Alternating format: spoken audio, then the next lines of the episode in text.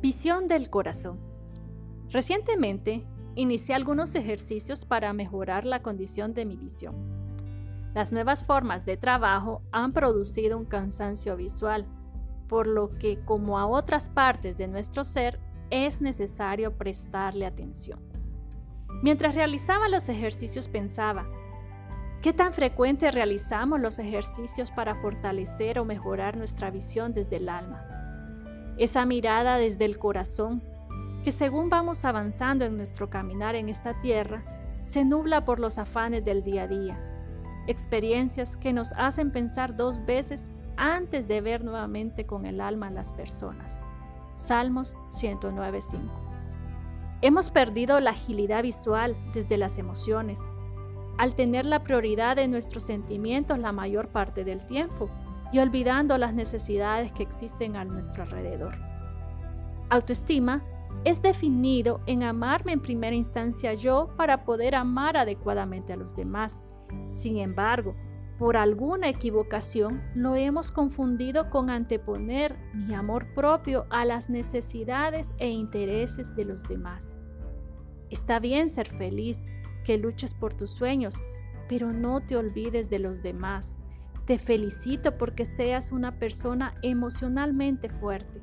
Recuerda que dentro de los aspectos de la inteligencia emocional se encuentran las formas intrapersonales e interpersonales.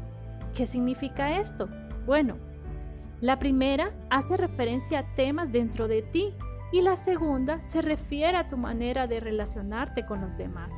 Primera de Corintios 16:14, Primera de Juan 4:16. Como podrás observar, es necesario tener un balance para vivir en armonía con los demás, ya que el ser humano es sociable por naturaleza y necesita relacionarse con los otros en maneras saludables y afectivas. Ejercita constantemente esa visión del corazón. Fortalece esa visión espiritual y emocional que te permitan empatizar con los demás, solidarizarte y vivir en plenitud como seres humanos. Encontrarás en Romanos 12:10, amaos los unos a los otros con amor fraternal, en cuanto a honra, prefiriéndonos los unos a los otros, ya que en esa medida vivimos en comunión como hermanos.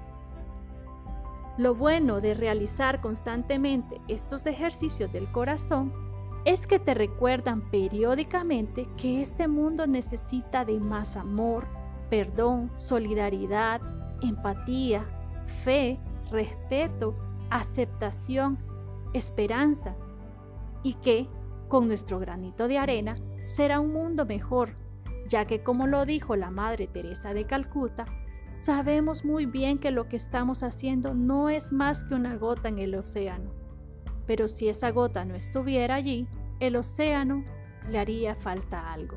Judas 1.2.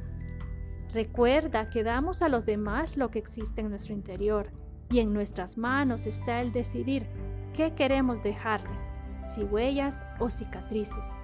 Tú decides qué dejar. Hasta la próxima.